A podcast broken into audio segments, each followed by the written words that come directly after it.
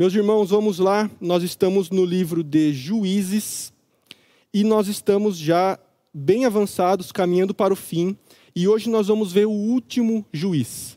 As próximas aulas que a gente vai ter, não vai ter um juiz, uma figura única, uma figura centralizada, esse é o juiz. A gente vai ver a decadência do povo comum e dos sacerdotes. Vai ser esse o fechamento do livro, e eu já avisei vocês, o livro de Juízes é uma decadência, ele foi escrito por esse propósito, para mostrar que cada um fazia o que queria, o que dava na telha, o que parecia reto aos seus próprios olhos, o que parecia certo aos seus próprios olhos. Então o livro de Juízes é essa decadência, nós temos que nos acostumar Muita gente lê o, livro, lê o livro de juízes procurando grandes exemplos, procurando, mas ele, ele só aponta para Jesus, falando: ó, aqui não funcionou, aqui não, não deu certo. Desiste daqui e vamos para Jesus. E hoje vai ser muito assim, na vida do último juiz, Sansão. Mas antes, a gente vai aqui é, relembrar rapidamente né, as semanas anteriores. Hoje é do capítulo 13 ao capítulo 16, espero que você tenha lido. É uma das histórias, é uma das maiores histórias também do livro. O Sansão é um dos principais personagens. E a gente viu, meus irmãos, na semana passada sobre a vida de Jefité, que foi uma história tensa também, uma história difícil, uma história que difícil de você achar um bom exemplo ali, porque não é esse o ponto do livro. E hoje nós vamos ver a história de Sansão. Então, prepare a sua Bíblia. Não precisamos mais repetir o ciclo, tenho certeza que você já decorou safadeza, servidão, súplica, salvação e sossego. E se você leu com atenção os capítulos 13 ao 16, você vai ver que um desses elementos está faltando na história de Sansão. Qual deles será? Um desses está faltando e a gente vai ver no nosso estudo de hoje. Meus irmãos, como o texto é grande, a gente não vai ler tudo. Eu vou citar algumas passagens, a gente vai ler outras, mas é importante que você esteja com a sua Bíblia para você ir acompanhando comigo. Meus irmãos, como eu disse, Sansão é o mais famoso dos juízes.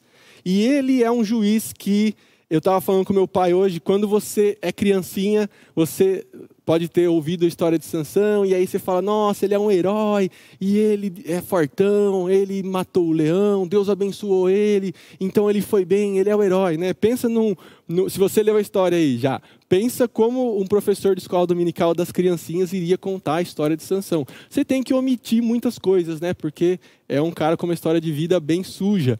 Então, todo mundo que cresceu na igreja cresce com Sansão como herói. E aí você vai ler a Bíblia seriamente, como um adulto depois, e aí você vai ter uma frustração. Você vai falar, pô, mas não era o herói que eu aprendi quando eu era criança. Ele não é desse jeito que eu achava.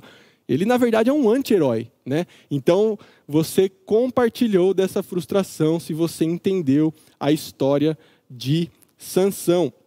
Mas vamos lá, irmão, irmãos. Capítulo 13 de Juízes, o texto diz o seguinte, a partir do verso 2: Havia um homem de Zorá, da linhagem de Dan, chamado Manoá, cuja mulher era estéril e não tinha filhos. Apareceu o anjo do Senhor a esta mulher e lhe disse: Eis que és estéril e nunca tiveste filho, porém conceberás e dará à luz um filho. Agora, pois, guarda-te, não bebas vinho ou bebida forte, nem comas coisa imunda porque eis que tu conceberás e darás à luz um filho, sobre cuja cabeça não passará navalha, porquanto o menino será nazireu consagrado a Deus, desde o ventre de sua mãe. E ele começará a livrar a Israel do poder dos filisteus. Meus irmãos, um acontecimento milagroso, duplamente milagroso, né? O anjo do Senhor, que é um é personagem comum aqui no, no livro de Juízes, ele aparece para anunciar o nascimento de um juiz. Isso é inédito no livro de Juiz e mostra a importância que Sansão tinha. Ele foi escolhido desde o ventre da mãe dele. Se vocês olharem no versículo, bom, ele, a mãe dele era estéril, então já foi um nascimento milagroso.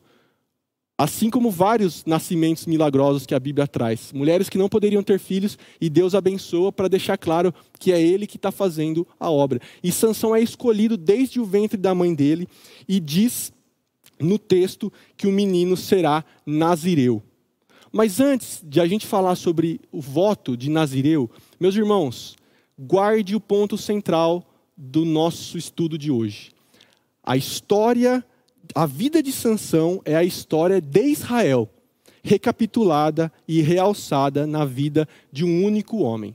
Se você pegar a vida de Sansão, ele é o espelho do povo inteiro de Israel de como foi a vida deles. Parece que Deus colocou em Sansão um teatro do que era Israel e a gente vai perceber isso. Por quê? Escolhido desde o ventre da mãe, Israel foi escolhido. Sansão foi separado para ser um nazireu consagrado a Deus. Israel foi uma nação chamada para ser consagrada a Deus. Mas assim como Sansão falha na sua missão, tem um grande potencial, mas falha.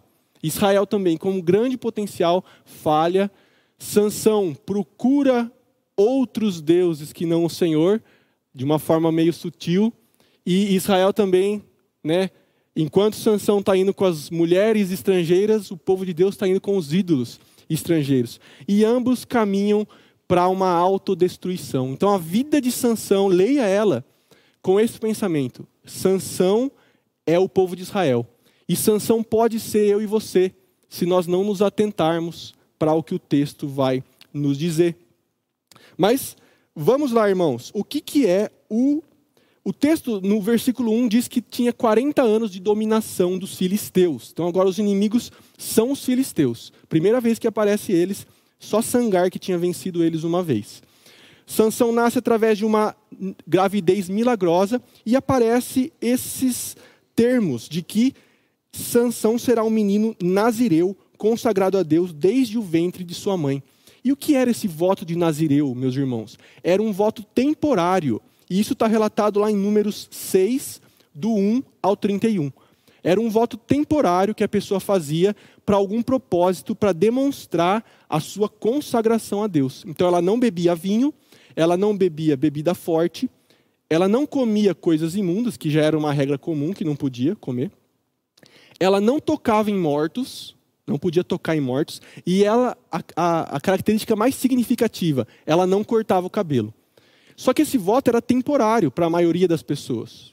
Só que Deus levanta Sansão falando: ele será um nazireu desde o nascimento até a sua morte. Ou seja, uma pessoa, um herói, um juiz que eu consagrei para mim desde o ventre da sua mãe. Aí você, começa a ler aqui, você fala, vai ser o novo Otoniel. O primeiro juiz foi bom, Otoniel, o último vai ser melhor ainda, Sansão.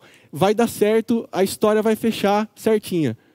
Mas não, meus irmãos. Ele era um nazireu, mas a gente vai ver que ele não cumpriu os seus votos. Mas, nessa história aqui, o anjo aparece e ele dá esse aviso já para a mãe e fala: Ó, você vai ter que cumprir os votos até ele nascer, porque ele já está consagrado. Ele está no ventre e já consagrado como um nazireu. Depois, meus irmãos, a mulher ela vai contar ao seu marido essa visão que ela teve. E do versículo 4 não, do versículo 6 até o 25, vai contar a história de como esse casal ora, o anjo reaparece, eles fazem muitas perguntas para o anjo: como que eu vou criar essa criança?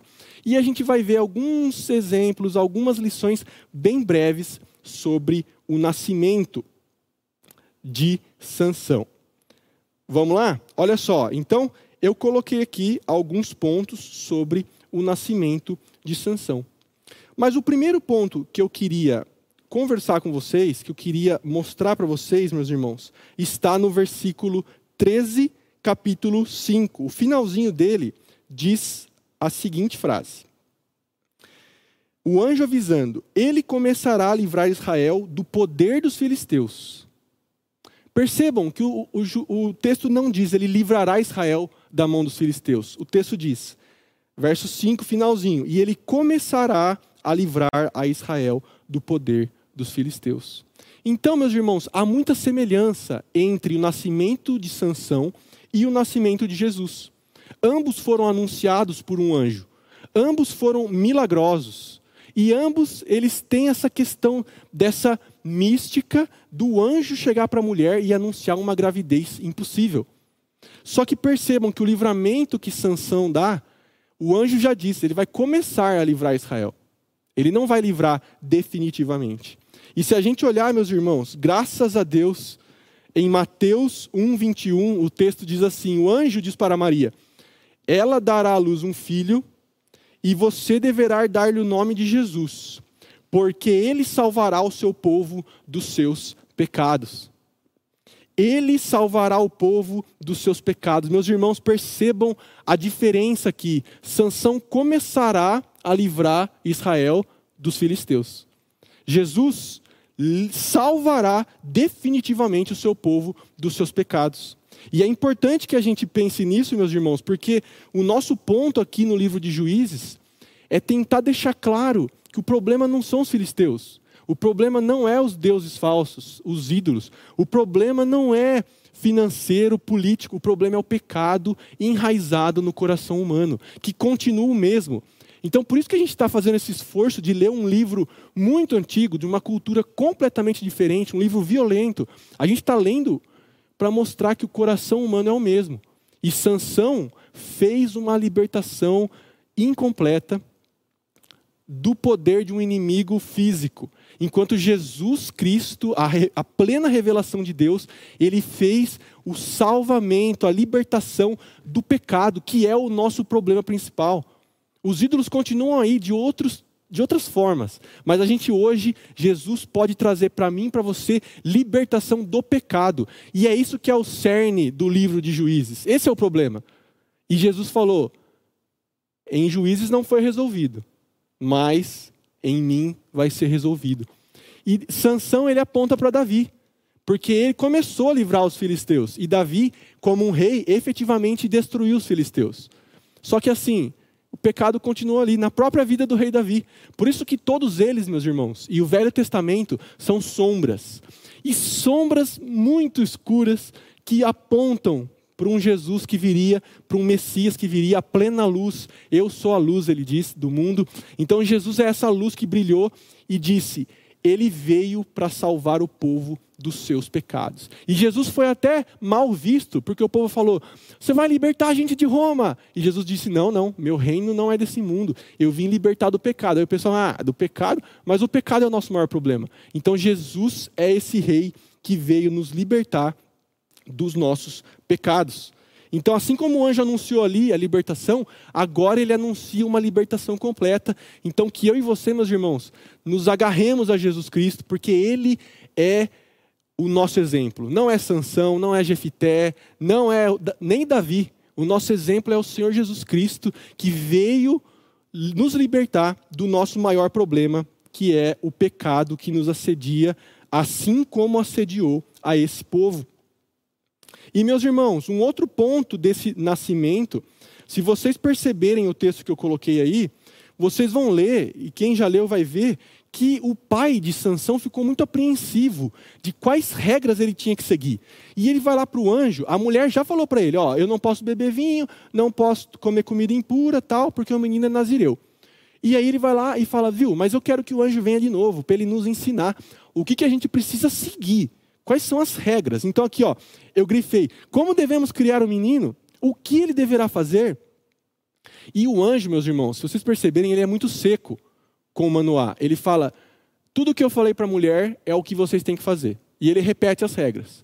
E aí, o homem fala assim: Eu quero te dar uma, um, uma comida, quero te dar um jantar aqui, um, um, uma comilança. E aí o anjo fala: Eu não vou comer a sua comida, mas se você quiser fazer um sacrifício, você faz. E, e esse homem, meus irmãos, ele está querendo criar um vínculo com esse anjo. E naquela cultura, perguntar o nome era criar um vínculo. E ele pergunta: Como você se chama para que eu possa, quando a palavra se cumprir, te homenagear? E o anjo dá uma cortada nele seca. O anjo fala assim: Por que você me pergunta pelo meu nome, que é maravilhoso? Isso é uma tradução difícil da gente descobrir. Mas o anjo está falando assim: ó, você está perguntando uma coisa que você não está ligado que você está perguntando, você não percebeu ainda. E o texto fala, né? Manoá não sabia que era um anjo ainda, que era o Senhor, o próprio Senhor Deus. E ele diz: Meu nome é maravilhoso, está além do seu entendimento. Por que você está perguntando isso? Talvez percebendo que ele queria já. Era uma forma de controle, irmãos, você saber o nome da pessoa naquela cultura. E Manoá tá com esse jeitão dele perguntando as coisas e o anjo dá uma cortada nele. E o que o anjo faz para fechar o assunto? Na hora que Manoá oferece o seu sacrifício, o anjo sobe junto com a chama.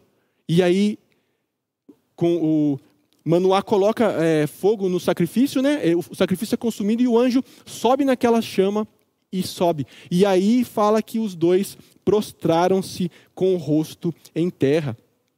E o que, que essa história nos ensina, meus irmãos? Que Manoá anseia por regras, enquanto Deus não revela regras. Ele revela a si mesmo. E o Keller tem uma citação muito importante aqui, ele diz assim, ó: A mensagem de Deus para eles é a mesma para todos nós. Achamos que precisamos de regras, mas precisamos mesmo é conhecer o Senhor. E aqui, irmãos, é muito importante a gente enfatizar isso. Muitos cristãos vivem em busca de regras. O que eu devo fazer? Como eu devo me comportar? Eu quero um manual para eu poder fazer tudo o que está falando ali para eu ser obediente. Eu quero mais do que dez mandamentos. Foi esse o erro dos fariseus. Eu quero regras. E Manoá estava assim: eu preciso de regras, talvez com uma boa intenção. Eu preciso de regras, porque a gente funciona assim, com regras. Regras, regras, regras. E Deus está falando assim: você veio buscar regras para te ajudar, eu vou revelar quem eu sou. Por isso que o anjo diz para ele: Meu nome é maravilhoso. E aquela visão do anjo subindo, a glória daquele momento, fez eles se prostrarem em terra e falarem: A gente está falando com Deus, a gente falou com Deus, nossa vida tem que mudar. Então, meus irmãos, para criar filhos, para é, decidir o que fazer com o nosso dinheiro, para tudo na vida, o Novo Testamento traz muito menos regras do que o Velho Testamento. Porque o Velho Testamento é como se, Paulo diz, né? Era como se aqueles filhos é, fossem crianças ainda, no conhecimento. Mas no Novo Testamento, o tanto de regra que tinha no Velho acabou, porque agora nós temos a Jesus Cristo revelado. E é Ele que vai nos ensinar a nossa vida, é o Espírito Santo em nós, através da palavra, que vai nos guiar para decisões que a gente vai tomar. Não vai ter regra para tudo, não vai ter o, que é certo a fazer em todas as situações. A gente não vai ter isso. Mas se a gente buscar a revelação do Senhor, quem Ele é, é muito mais fácil a gente tomar as decisões baseado em quem Deus é, ao invés de regras para a gente seguir. E é por isso que a gente está no Novo Testamento e as regras hoje são muito menores, muito menos regras do que tinha no Velho Testamento. Então, irmãos, o nosso coração vai procurar buscar regras. Se você for um cara mais certinho, provavelmente. Ou você vai querer é, saber as regras para você desobedecê-las, se você for mais rebeldinho. Mas Deus está falando, você não precisa de regras, você precisa conhecer quem eu sou. E foi isso que o anjo fez para Manoá. E agora, meus irmãos, passado o nascimento de Sansão, a Bíblia fala no fim do capítulo 13, acompanhem comigo, de que 24, capítulo 13, 24. Deu à luz a mulher um filho e lhe chamou Sansão. O menino cresceu e o Senhor o abençoou. E o espírito do Senhor passou a incitá-lo. Então é um menino escolhido, é um homem que vive já uma missão consagrada ao Senhor. E a gente vai começar a ver a vida de derrocada dele, o capítulo 14. Olha o versículo 3 e 4. O que, que acontece no capítulo 14? Ele vai dar uma volta e ele enxerga uma mulher dos filisteus. E ele gosta dela à primeira vista, aos olhos, ele gosta, se apaixona por essa mulher. E ele chega para o pai e para a mãe e fala: Viu, vai lá buscar aquela mulher lá que eu quero casar com ela. Olha o que os pais respondem, verso 3. Porém, seu pai e sua mãe lhe disseram: Não há porventura mulher entre as filhas de teus irmãos, ou entre todo o meu povo, para que vás tomar esposa dos filisteus, daqueles incircuncisos? Disse Sansão a seu pai: Toma-me esta, porque só desta me agrado. Irmãos, imagina a frustração para esse casal, tendo recebido a revelação de Deus de que o seu filho iria libertar, começar a libertar Israel dos filisteus, e o cara chega em casa e fala: Viu, eu quero me casar com uma filisteia. Imagina a decepção dos pais, mas cadê o plano do Senhor? É para você guerrear com eles, não para você se casar com eles. E Sansão é, ele quebra as tradições familiares, ele fala, sou eu que escolho, porque naquela época, meus irmãos, era o pai que escolhia. Porque o clã, A tribo era mais importante do que o indivíduo, por isso que ninguém escolhia com quem casava. Era o pai que decidia quais eram os melhores casamentos. E Sansão fala: "Não, não, eu gostei dela e eu quero ela". Agora olhem que texto difícil que até alguns irmãos já me perguntaram aqui na igreja. O verso 4. Mas seu pai e sua mãe não sabiam que isto vinha do Senhor, esse desejo, pois esta, pois este, né, Deus procurava ocasião contra os filisteus, porquanto naquele tempo os filisteus dominavam sobre Israel. Meus irmãos, é muito importante a gente entender isso. Esse desejo de Sansão de se casar com uma filisteia e, e das coisas acontecerem como aconteceram, Deus usou esse pecado de Sansão, porque o jugo desigual é pecado, e ainda mais com os filisteus, que é para você destruir a missão, né? Deus permite que esse desejo de Sansão venha dele, venha do Senhor, para que achasse ocasião contra os filisteus. Por quê? Aquela, o tipo de opressão que está tendo aqui, meus irmãos, é uma opressão que não é violenta. Os filisteus não estavam oprimindo o povo com violência, roubando os grãos que nem os outros faziam. Os filisteus chegavam, dominavam e eles se misturavam na cultura. Então, esse tipo de dominação é o pior, porque é a dominação cultural. Vocês vão ver que o povo de Israel não clamou ao Senhor por livramento, porque eles estavam acostumados. A cultura estava misturada, eles já tinham se casado, já estavam bem, entre aspas. Aceitou a dominação. Era uma dominação passiva. E esse versículo 4 mostra que Deus está falando assim: ó, eu não estou conseguindo achar uma ocasião contra os filisteus, porque todo mundo está em paz com eles. Eu não acho uma situação que eu consiga criar inimizade entre os filisteus e o meu povo, porque o meu povo já se misturou. Meu povo já não quer ser liberto, meu povo já está misturado. Então, esse desejo de Sansão de se casar com essa mulher, um, era a responsabilidade dele. Ele estava pecando, como o texto vai mostrar. Ele tinha esse desejo. Mas o Senhor usa essa ocasião para cumprir os seus propósitos. E aqui o Tim Keller diz: o próprio pecado humano é usado por Deus para Deus ser fiel à sua própria aliança. Então Deus é capaz de fazer muitas coisas, irmãos, difíceis de se entender, e aqui foi uma delas. Esse desejo vinha de Sansão, mas ele vinha do Senhor, e os pais não sabiam. E o texto diz que era preciso criar uma ocasião contra os filisteus. E resumindo esse capítulo 14, o casamento vai acontecer, e no caminho que Sansão está indo lá conhecer essa moça, ele é atacado por um leão. Os versos 6 e 8 vão dizer isso, do 5 ao 6. Ele é atacado por um leão jovem e a Bíblia diz que o espírito do Senhor se apossou de Sansão e ele rasga, meus irmãos, esse leão, provavelmente pelas pernas ou pela boca. Ele faz uma força sobre-humana, o espírito o reveste com essa força e ele mata esse leão mata o leão e continua a sua caminhada para o casamento. E meus irmãos, o que, que ele faz depois disso? No verso é, 8 em diante, fala que ele foi lá, encontrou com a moça e voltou. Depois de um tempo, ele falou: Vou visitar minha noiva de novo. E ele passa pelo mesmo caminho. E ele fala: Vou dar uma olhada naquele leão, como que ele está. E ao olhar o cadáver daquele leão, as abelhas fizeram uma colmeia naquela carcaça e mel brotou ali. E o que, que Sansão faz? Vou comer um mel. Ele toca naquele leão morto, então ele já é, descumpriu o seu voto de Nazireu, porque ele tocou em um corpo morto, e esse leão é esse corpo morto. Ele toca, toma esse mel, come, não contente, ele não conta para os pais que ele fez isso, ele dá o mel para os pais comerem, então está todo mundo ritualmente impuro, isso mostra, meus irmãos, que ele não estava desinformado, ele sabia dos seus votos, mas ele não ligava para eles. Então já mostra qual o caráter de Sansão em relação aos seus votos. Para comer um mel ali, ó, ele encosta num, num corpo morto e não está nem aí. E seguindo a quebra dos votos, o capítulo 14 nos diz que Sansão faz uma festa de casamento.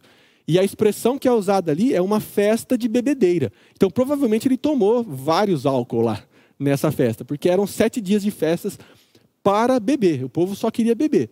Então, ele rompe o seu voto de tocar em mortos e ele provavelmente bebe álcool nessa festa, o que mostra que Sansão está casando com uma filisteia, está fugindo do seu, da sua consagração. E para fechar esse capítulo 14, ele inventa uma charada, meus irmãos, muito famosa. Ele fala, eles não tinham Netflix, não tinham entretenimento. Então, naquele tempo, meus irmãos, as charadas eram muito comuns e muito o pessoal gostava. Vou lançar uma charada, hein? Aí o pessoal falava, vamos. E ele quer apostar, igual o pessoal gosta de fazer. Não, vamos apostar aí, cinquentão, tal coisa. Ele fala, ó, nós vamos apostar 30 túnicas de, de, de, de um tecido fino aí. Se vocês acertarem, eu dou as túnicas para vocês. Se não, vocês me pagam, beleza? E aí o pessoal lá, o filisteu, falou, vamos, beleza.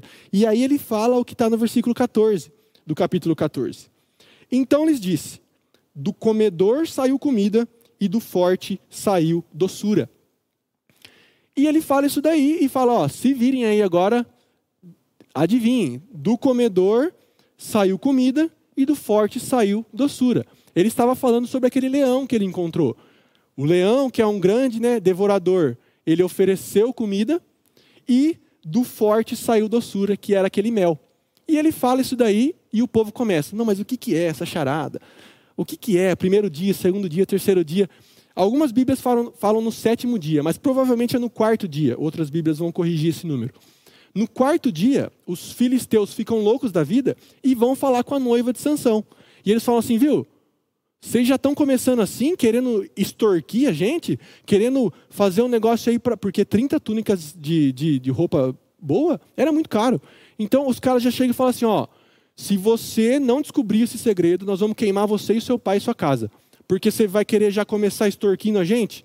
Pode parar. E aí, meus irmãos, a moça vai perturbar a vida de Sansão. Vejam o versículo 16. Eu ri alto, meus irmãos, quando eu li esse versículo, porque Sansão dá uma resposta muito atravessada. Olha o que diz o texto. Então, a menina estava com medo, falando assim: Eu preciso descobrir o que ele quis dizer com isso. E Sansão foi arrumar para a cabeça dele também, né? não precisava fazer esse voto. Olha só, verso 16. A mulher de Sansão chorou diante dele e disse: Tão somente me aborreces, me odeia, ela fala, e não me amas, pois deste aos meus irmãos um enigma a decifrar e ainda não me declaraste a mim. E ele lhe disse: Nem a meu pai nem a minha mãe eu declarei, e declararia a ti Olha a cortada que ele dá nela, irmãos. Eu ri muito alto aqui, porque Sansão trato com mulheres zero, assim, né? Tipo, ela chegou, ai, você não me ama, você não me contou o enigma. Ele falou, viu, oh, dá uma segurada aí. Nem pro meu pai eu contei, vou contar para você. Tipo, quem é você? Ele já está acabando com a menina nesse, nessa resposta. Mas olha o verso 17. Ela chorava diante dele os sete dias em que celebravam as bodas. A minha Bíblia diz ao sétimo, mas ao quarto dia lhe declarou. Sansão contou, porquanto o importunava. Então ela declarou o enigma aos seus irmãos. E o restante do capítulo vai dizer que eles acertaram a, a charada e Sansão sabia, né? Falou: ah, foi minha mulher. Se vocês não ficassem perturbando minha mulher, vocês não iam saber. Então Sansão não aguentou a falação, a choradeira na cabeça e ele falou: ah, eu vou falar logo. E ele fala a sua charada. Então, assim, ó, um capítulo só com, com problema familiar, com problema de gente bêbada em festa. É isso aí que sai. Sai essas coisas, a charada, não sei o quê. E o capítulo 14 é isso, meus irmãos, é esse casamento. Só que o que, que acontece? Sansão fica muito bravo e ele fala: Eu vou matar 30 filisteus numa outra cidade e vou pegar as túnicas e vou pagar, porque eu não tenho dinheiro para pagar essas túnicas. Então eu vou lá, vou matar 30 homens, porque eu sou fortão, sou o cara, vou matar esses 30 homens e vou pagar a minha dívida. E ele não se deita com a sua esposa. E quando um casamento era feito a festa, mas não, mas não havia consumação do casamento através do sexo, esse casamento era anulado. E como Sansão parte em viagem para pegar as túnicas, o pai da moça fala: Ah, eu vou dar você, filha, pra, para o tipo o amigo do noivo aqui. Vou dar você para o mestre de cerimônias aqui. Você vai casar com ele. E a menina aceita e aí beleza. E o capítulo 15 vai trazer as consequências desse feito. Mas antes, meus irmãos, eu coloquei uma frase aqui muito importante que é sobre essa assimilação cultural de que a gente falou. E o Michael Wilcock, ele diz o seguinte: Não existe coexistência harmoniosa entre a igreja e o mundo, pois quando não há conflito, é sinal de que o mundo já tomou conta da situação.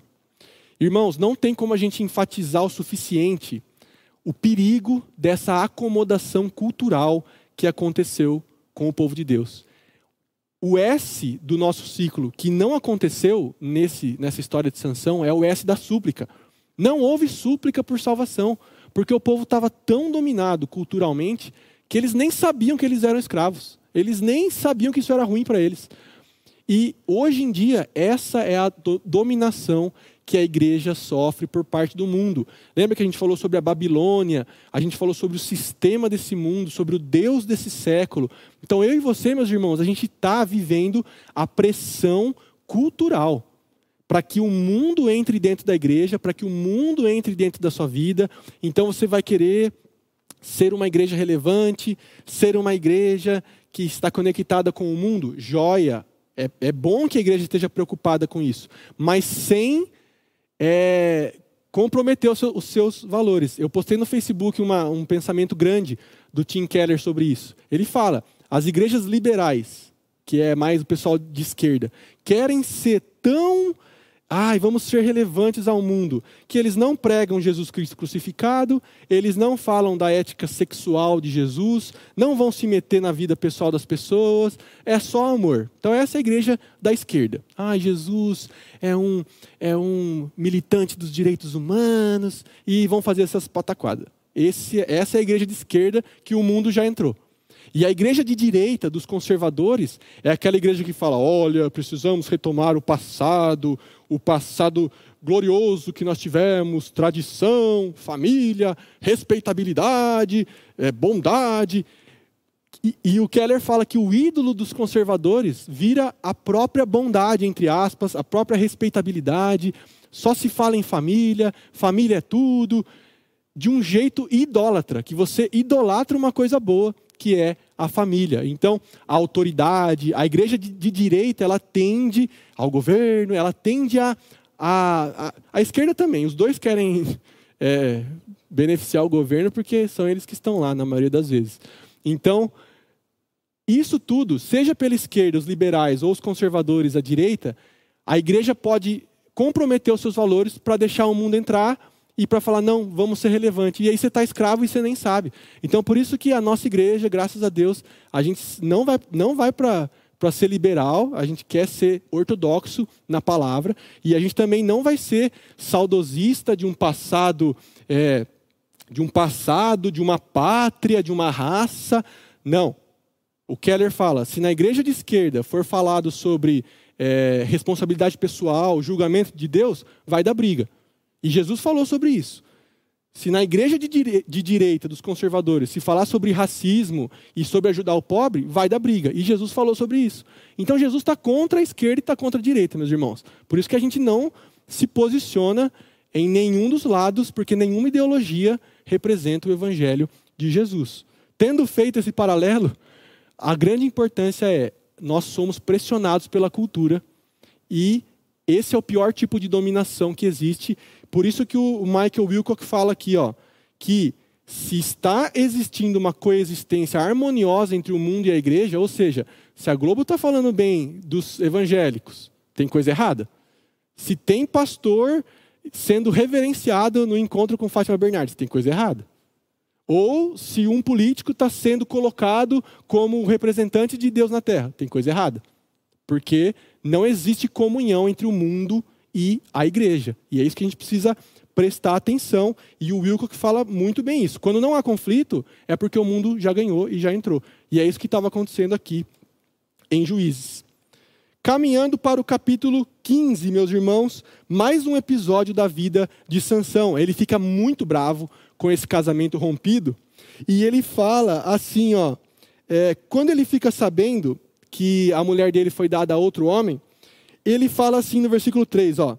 Então Sansão lhe respondeu: Desta feita sou inocente para com os filisteus, quando lhes fizer algum mal. Então ele fala: Não, vocês deram minha esposa para outro cara, agora o que eu fizer para vocês está tranquilo. E ele vai, meus irmãos, ele consegue capturar 300 raposas e ele amarra o rabo dessas raposas de dois em dois, um parzinho de raposas, e ele completamente contra o bem-estar dos animais, né? É um cara bruto. Ele taca fogo, ele amarra uma tocha no rabo dessas raposas e solta elas no meio da plantação dos filisteus. Então imagina, meus irmãos, 150 casais de raposas com fogo na cauda, correndo desesperadas. Tacou fogo na plantação inteira dos filisteus. E o povo ficou sabendo disso, ficou sabendo, e Sansão fala: "Vou me esconder agora". E ele vai se esconder numa caverna. E aí, os filisteus severamente, eles descobrem que foi por causa desse episódio desse casamento frustrado e eles cumprem a promessa. Eles queimam a moça e o pai dela. Então percebam como a violência no livro de Juízes ela é generalizada. Ela está na vida de Sansão e ela também está no povo filisteu. Eles não têm muita diferença um com o outro. Mas Sansão se esconde numa caverna e o povo de Judá vai lá para conversar com ele. O texto diz que 3 mil homens, a partir do verso 9, 3 mil homens de Judá vão conversar com Sansão. E aí você poderia pensar, meu, Judá é a tribo mais corajosa. Eles vão chegar para Sansão e vão falar: Sansão, vamos para a guerra. É agora que o Senhor vai dar eles nas nossas mãos. Mas olha o que os homens de Judá falam. Versículo 11. Então três mil homens de Judá desceram até a fenda da rocha de Etã e disseram a Sansão: Não sabias tu que os filisteus dominam sobre nós? Por que, pois, nos fizeste isto? Ele, ele lhe respondeu, Sansão, assim como me fizeram a mim, eu lhes fiz a eles. Olha só, meus irmãos, o nível de passividade que a cultura fez com Judá. Judá chega, três mil homens já com medo de Sansão, chegam e falam, viu, você está louco? O que, que você está fazendo? Você está indo contra os nossos dominadores. Por que, que você está fazendo isso? Nem sabiam que Deus tinha levantado um juiz para salvar eles. Eles estão indo contra o juiz que Deus mandou para o salvar. Então, meus irmãos, mostra essa passividade que a tribo de Judá, que era a mais guerreira, eles se dobram e não aceitam a libertação que Sansão vai trazer. E Sansão aceita, ele é preso com cordas novas, e o texto diz que ele é levado até os filisteus. E aí os filisteus dão um berro de alegria e vêm prender ele. O texto diz novamente que o espírito o toma, ele quebra aquelas cordas como se fossem fios queimados, e ele pega uma queixada de jumento fresca, ou seja, uma arma completamente inútil, né? mas era uma, um, pedaço de, de, do, da queixada de um animal fresco, ou seja, ele está tocando num corpo morto de novo, e ele mata, o texto diz mil. Pode ser uma hipérbole aqui, como a gente já conversou. Mas assim, o que é importante é o quê? Ele mata muita gente com essa queixada de jumento. E ele mata geral lá, e aí ele fica com muita sede. Muita, muita sede, e ele faz a primeira oração. E é uma oração terrível, meus irmãos. Ele fala assim, ó, no verso 18 do capítulo 15. Sentindo grande sede, clamou ao Senhor. Fala, ah, agora ele vai orar. Olha, olha a oração dele. Por intermédio do teu servo deste grande salvação. Morrerei eu agora de sede e cairei nas mãos desses incircuncisos? Então ele também falando, oh, Deus, me ajuda aí, pô. Eu vou morrer aqui agora, já livrei o pessoal aqui, vou morrer. E aí Deus dá para ele, faz uma fenda numa rocha lá e ele bebe a água e ele se recupera. Esse é o capítulo 15. Se os irmãos forem prestar atenção, Sansão está se colocando em situações perigosas e ele é liberto pelo poder de Deus que ajuda ele na hora que ele precisa. E o capítulo 16, que é o último que a gente vai ver, versos de 1 a 3, mostra, meus irmãos, uma atitude terrível de Sansão. Olha o que ele faz. Do verso 1 ao 3, eu vou só citar, mas ele vai para Gaza. Gaza é a capital dos filisteus. E ele vai para lá fazer o quê? Ele vai para lá se encontrar com uma prostituta. Então, meus irmãos, olha a decadência moral desse homem, olha o fundo do poço que ele chega, ele vai para a capital do povo inimigo que está querendo pegar ele, e ele vai se colocar na vulnerabilidade de estar dentro de uma cidade cercada, murada, ele se coloca na cama de uma prostituta e ele está brincando com o perigo. É isso que Sansão quer, meus irmãos. Ele quer perigo, mulherada, sexo, farra e que a, força dele o livre no final. E ele procura essa prostituta. Tem um autor que diz assim, ó, ele diz assim: a gente tem que dar um ponto para Sansão, que ele não se dobrou aos deuses dos filisteus e do povo lá. E é verdade. Você não vê Sansão falando assim: Dagon é o Deus, né? Moloque é o Deus, Baal é o Deus. Não. Ele não se curvou aos deuses daquela terra. Mas as mulheres daquela terra, três, ele pega nesses poucos capítulos, quase uma por capítulo. Então o problema dele era essa idolatria que não era a estátua, mas era o corpo de uma mulher. Era o sexo, era o prazer sexual, que é muito mais hoje a, a tentação que a gente vive. Né? Você não vai adorar uma estátua, mas você pode adorar o sexo. E ele, para brincar com esse misto de poder, sexo, mulher, perigo, ele vai até essa capital, ele tem relações com essa prostituta e ele fala assim: Eu vou me livrar agora. E aí ele vai, o texto diz que ele pega o portão da cidade, arranca do chão, coloca no ombro e ele sai daquela cidade demonstrando essa força bruta e ele sobe um monte com esse portão nas costas. Um portão, meus irmãos, que os portões naquela época eram para impedir invasões, então era madeira sólida, com ferro, trancas, muitos quilos, muito pesado. Ele tira esse portão, coloca nas costas e sobe, tipo mostrando assim, ó, eu sou o cara, eu sou forte, eu me livro dos perigos que eu me coloco. Não vai dar tempo da gente falar hoje, mas a gente precisaria para os líderes principalmente, diferenciar dom e fruto. Por que que Sansão está com o Espírito Santo e ele consegue ter a força, consegue ter o dom, mas não tem o fruto, que é o caráter? E isso acomete muitos líderes hoje em dia. A pessoa é usada por Deus e ela acha que porque está dando certo, eu prego, as pessoas se convertem, eu oro, são curados, mas estou em adultério. E eu acho que isso, se dá certo, é porque é certo. E a Bíblia toda vai mostrar que dom é uma coisa do Espírito, e caráter e fruto do Espírito é outra. Então, uma pessoa que tem o dom pode não ter o fruto. E isso vai levar ela para o inferno, porque ela vai achar pastores famosos. Eu prego, as pessoas se convertem. Não tem como eu não ser de Deus. E o texto aqui mostra: tem sim. Porque dom é uma coisa e fruto é outra. Mas outro dia a gente fala sobre isso, vou deixar no ar para que a gente medite em uma outra situação. E chegamos na história principal, que é a vida de Sansão com Dalila, que é do capítulo 16, do verso 4 ao 22. A gente só vai citar também, meus irmãos. Mas o texto diz que ele conhece essa mulher, Dalila, é a única que o nome é citado, e fala que ele está apaixonado por ela também. E o texto vai dizer que logo que os filisteus sabem que ela está com ele, está namorando ele, os filisteus já chegam para ela, os príncipes, e falam: Ó, oh, Dalila, o negócio é o seguinte: descobre qual é o motivo da força que ele tem, essa força sobre-humana. Se você descobrir e contar para a gente, a gente vai te dar, tipo assim, ó, 30 quilos de ouro. Muito dinheiro. Muito dinheiro. E Dalila fala: opa, é agora mesmo que eu vou. E ela trai Sansão por dinheiro e ela questiona Sansão sobre a origem da sua força. Irmão, se você ler o texto, você vai ver que é ridículo. É ridículo o jeito que ela fala. O, o texto diz assim, ó.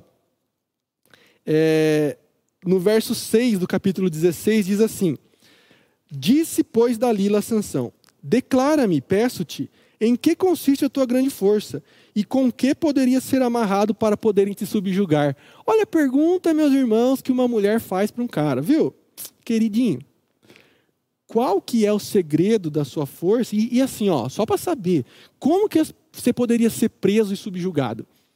Você acha, meu irmão, minha irmã, que Sansão é, é, é tonto ao ponto de não perceber esse jogo? De não perceber, essa mulher tá estranha, hein? Por mais que ele tivesse apaixonado e a paixão dá aquela cegueira ele iria perceber, falar, nossa, que papo estranho, que papo estranho. E ele começa a jogar com ela, ele começa a entrar nesse jogo. Por quê? Sansão gosta do perigo e gosta do, do sexo que a Dalila dá para ele.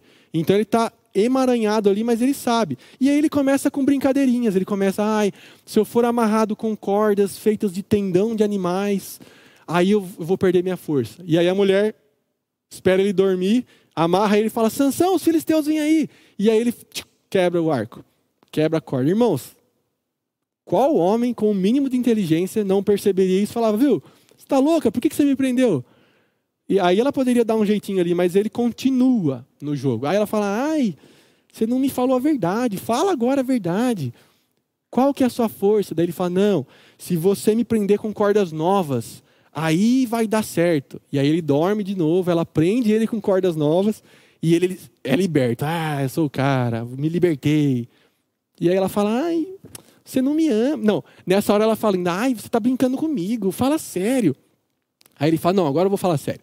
Se você prender meu cabelo num tear e colocar um pino, der um tipo, faz um coque e dá um e coloca um pino, aí eu não vou conseguir.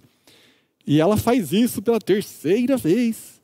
E ela fala: "Os filisteus vêm aí, Sansão". E aí ele tira o pino assim, quebra todas as coisas e se liberta.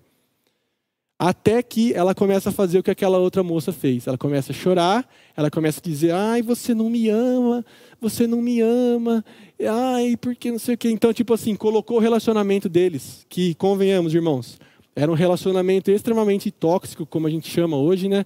Ela queria dinheiro e poder, estava usando ele para dinheiro e poder, e ele estava usando ela para sexo e para suprir qualquer carência que ele tinha. Então, não existe amor não existe troca, não existe doação. Existe um usando o outro. E quantos relacionamentos hoje não, não são assim, né? Mas a moral da história é que ela repete pela terceira vez isso até que ela enche a paciência dele ao ponto que o texto diz também que ele fica é, enfadado até a morte. O texto diz aqui, ó, é, vendo, aqui, ó, é, o, o 17, o 16, importunando ele, ela todos os dias com as suas palavras e molestando, apoderou-se da alma dele uma impaciência de matar. Então ele falou assim: Eu vou falar logo. E ele fala: Ó. Aí ele fala no versículo é, 17: Descobriu-lhe todo o coração e lhe disse: Aqui Sansão caiu. Nunca subiu navalha a minha cabeça, porque sou nazireu de Deus, desde o ventre da minha mãe. Se vier a ser rapado, ir-se-á a minha força e me enfraquecerei e serei como qualquer outro homem. Nós não sabemos aqui se ele estava falando sério, se ele acreditava que o poder dele vinha do voto, ou se ele já tinha certeza que o poder dele vinha. Porque, meus irmãos, qual a lógica de você contar a verdade? E o texto diz que Dalila faz ele dormir nos seus joelhos, chama uma pessoa que corta as tranças de Sansão. E o texto diz que Sansão acorda novamente, depois de ter contado o segredo verdadeiro, e Dalila fala: Sansão, os filisteus vêm aí. E o texto diz: e ele levantou como se fosse da, das outras vezes, dizendo: Vou me livrar. O texto diz isso. Aqui, ó, é, 20. E disse ela: Os filisteus vêm sobre ti, Sansão. Tendo ele despertado do seu sono, disse consigo mesmo: Sairei ainda esta vez, como dantes, e me livrarei. E um dos versículos mais tristes de Juízes, porque ele não sabia ainda que já o Senhor se tinha retirado dele. Então, meus irmãos, ele conta isso, provavelmente ele falou assim: ah, deve ser, mas eu acho que o poder está comigo mesmo. E aí, quando ele vê que o cabelo está cortado, ele tenta se livrar e o Senhor já tinha se retirado dele. Então, obviamente, meus irmãos, não era o cabelo que era mágico, mas o cabelo era o último ponto do voto de Nazireu que ele tinha. O que dava a força para ele, o que dava o poder, era mesmo essa fraca obediência a esse voto que representava uma comunhão com Deus. Então, quando ele descobre o seu coração para Dalila e ele entrega que a força dele vinha do voto ao Senhor, não sabendo se ele estava achando, né, que era o poder dele ou não, ele cai do cavalo e o texto diz que de uma forma violenta ele foi, porque agora ele era fraco, ele foi subjugado, os seus olhos foram furados, ou seja, ele ficou cego e ele é preso pelos filisteus. Ele é capturado e preso. E irmãos, pela primeira vez no livro de Juízes, o juiz escolhido por Deus foi derrotado. Vejam o caos e a decadência que essa história chegou. O juiz de Deus foi derrotado. Mas, graças a Deus, não é o fim, né, irmãos? Capítulo 16 continua e eu quero chamar a atenção para vocês do verso 22, que diz: E o cabelo da sua cabeça, logo após ser rapado, começou a crescer de novo. Irmãos, é óbvio que um cabelo raspado volta a crescer, né? Por que, que a Bíblia está dizendo isso? Porque ela quer dizer que a graça de Deus está se renovando sobre um homem como Sansão. Então, se você está com uma vida bagunçada aí, meu irmão, saiba que tem esperança para você. Se você está mulherengo, como Sansão, se você está numa vida de pecado, Sansão é um cara que traz esperança porque Deus não o abandonou. A graça do Senhor, o cabelo dele voltou a crescer, representando que o voto estava sendo renovado, se ele se arrependesse, obviamente, né? Mas olha o que diz o texto sobre a morte de Sansão. Ele é preso e fica sujeito a trabalhos forçados. Eles, os filisteus fazem uma festa para Dagon, o deus deles, para comemorar e humilhar Sansão. Sansão ele é entretenimento ali. Ele é trazido como entretenimento. E o texto vai trazer a última oração, que é a segunda oração que Sansão fez. Na primeira oração ele faz: Deus, eu quero viver, me dá água, senão eu vou morrer. Nessa oração ele fala: Eu quero morrer, Senhor que morra eu com os filisteus. Ora para viver, depois ora para morrer. Mas o que ele diz, que é o mais importante, e é por isso que ele é considerado um herói da fé, nesse nível, ele faz uma oração dizendo: Lembra-te de mim, verso 28 diz: Sansão clamou ao Senhor e disse: Senhor Deus, peço-te que te lembres de mim e dá-me força só esta vez. Ó Deus, para que me vingue dos filisteus, ao menos por um dos meus olhos. Tá certo que ele está novamente agindo por vingança. Mas esse lembra-te de mim leva-nos a crer que essa cegueira física que ele teve, essa humilhação que ele passou na cadeia, pode ter levado ele a considerar que a força não era dele, que o poder era de Deus e que Deus havia estado com ele todo aquele tempo que ele estava achando que ele era o cara. Então, provavelmente essa cegueira física abre os olhos espirituais de Sansão e ele se arrepende e ele naquele estado de humilhação ele clama a Deus e fala: "Lembra-te de mim, Senhor, só mais esta vez, me dá força só mais uma vez". E irmãos, a graça de Deus alcança um cara Olha, eu não tenho nem palavras para descrever a moral de Sansão. Sansão é um cara baixo, um cara baixo mas a graça de Deus o alcança, ele seria nazireu até a morte. E é isso que os filisteus não sabiam. E toda glória e honra, meus irmãos, é dada ao nosso Deus. Em 2 Timóteo 2,13 diz: guarde esse versículo e não abuse dele, mas diz: se somos infiéis, ele permanece fiel, pois não pode negar-se a si mesmo. Meus irmãos, aprenda essa lição. Deus é fiel às suas promessas, Deus é fiel à sua palavra se ele escolheu Sansão, ele não iria abandonar Sansão ali, apesar de Sansão. Então essa mensagem é uma mensagem de que Deus está pronto a a graça dele cobrir os nossos pecados, se nós cremos nele, se nós estamos e provavelmente Sansão se arrependeu aqui. Aquela cegueira o trouxe luz e ele diz: "Lembra-te de mim, Senhor". E o Senhor lembra-se dele, devolve a força dele e que a gente não venha abusar desse versículo, como eu disse, porque daí você não entendeu nada e nem filho de Deus você é ainda. Mas que a gente venha se lembrar de que Deus é tão fiel a si mesmo, ele não pode negar-se a si mesmo e a graça dele prevalece ali e ele vence o pecado de Sansão e ele traz uma vitória na morte de Sansão. E o texto diz que ele, em meio àqueles entretenimentos, ele coloca as duas mãos sobre as duas colunas e ele puxa essas colunas para si, e aquela casa cai, morrem mais de 3 mil pessoas ali dos filisteus, todos os príncipes e os líderes, e Sansão também acaba morrendo. Nosso horário já foi, irmãos. Mas duas coisas que eu queria esclarecer. Uma, não foi um suicídio o que Sansão fez da maneira como a gente está acostumado. Eu já ouvi o pessoal falar, ah, Sansão se suicidou. Mas, irmãos, aqui era inevitável que ele iria morrer. Então, é muito mais como um soldado na guerra se sacrificando para obter um, um, Tipo assim, o cara joga uma granada lá. O cara vê o pelotão dele e ele fala: Eu vou pular naquela granada porque só eu vou morrer e os meus amigos vão se livrar. Isso não é um suicídio clássico, né? Que a pessoa tá, tá lá e, e, e se suicida. Então, foi um sacrifício que ele fez ali. Ele falou que eu tenha vitória, pelo menos agora, me livra, Senhor, e que eu morra com os filisteus. E aí ele puxa os, as colunas e tudo ali cai. Mas para a gente encerrar hoje, irmãos, com essa tragédia, a morte de Sansão nos lembra da morte de Jesus. E de que maneira? Vejam só. Tem muitas semelhanças entre a morte de Sansão e a morte de Jesus. Ambos foram traídos por alguém próximo. Ambos foram entregues a opressores estrangeiros. Ambos foram torturados, amarrados e expostos à zombaria pública. Ambos receberam pedidos para fazer algo espetacular. Sansão, demonstra sua força. Jesus, desce da cruz se você é Deus. Ambos morreram com os braços estendidos e ambos a sua, a sua vitória custou a sua vida. Então, como eu disse, irmãos, Sansão é uma sombra.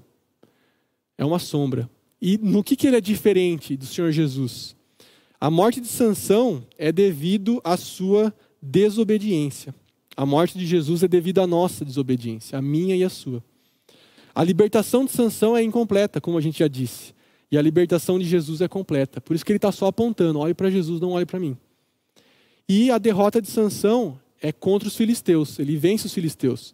E Jesus derrota Satanás, a morte e o pecado. E aí, irmãos? Triste, né? A história desse cara. Triste onde Israel chegou. O último juiz que era para ser tudo de bom, era para ser o herói que a gente ia se espelhar, mas ele não foi. Graças a Deus que ele que Deus foi fiel. E Sansão foi o, o alvo dessa fidelidade de Deus. E a, na sua morte, na sua fraqueza, ele vence e ele nos aponta para Jesus. Então que eu e você possamos ficar com essa vida, com essa história. Releia o texto de novo. Veja como Deus é gracioso com um homem que só lembra de Deus no último dos 45 do segundo tempo, mas o nosso Deus, ele não pode negar-se a si mesmo. Ele é fiel às suas promessas e ele não rejeita um coração que se arrepende. Se for preciso, Deus vai me cegar e Deus vai te cegar para te salvar. E que a gente esteja disposto a deixarmos sermos cegos, entre aspas, para que a nossa visão esteja somente nele, no nosso Senhor Jesus. Vamos finalizar.